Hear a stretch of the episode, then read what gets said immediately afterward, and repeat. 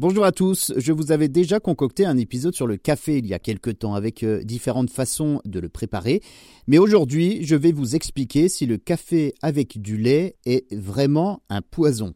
Alors si vous êtes nombreux à prendre euh, un grand bol de café au lait le matin au petit déjeuner, eh bien vous allez apprendre eh, si c'est réellement bon pour la santé ou non.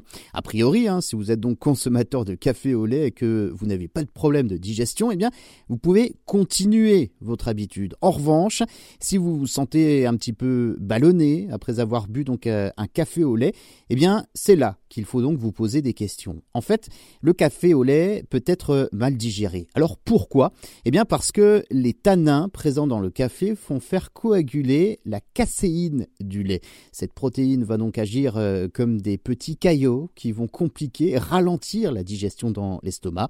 L'idéal est donc de varier les plaisirs, c'est-à-dire euh, le matin, eh bien vous alternez entre du thé du lait euh, végétal comme euh, du lait d'amande ou encore du lait de soja, une autre fois un café au lait, ensuite un chocolat chaud et puis un autre jour un café noir. Et si vous ne pouvez vraiment pas vous passer donc de café au lait, remplacez le café par de la chicorée plus digeste donc avec le lait.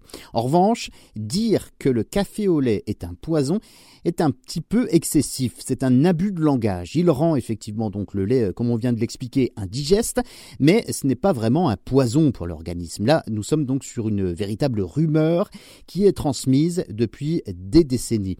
D'autant plus qu'aucune étude scientifique n'a donc euh, prouvé que le, café au lait était un poison. Bien au contraire, certaines recherches poussent même à ajouter du lait dans son café, notamment dans certaines régions du monde, pour l'apport en calcium. Bref, quand la rumeur a la dent dure, il est donc difficile d'en démordre.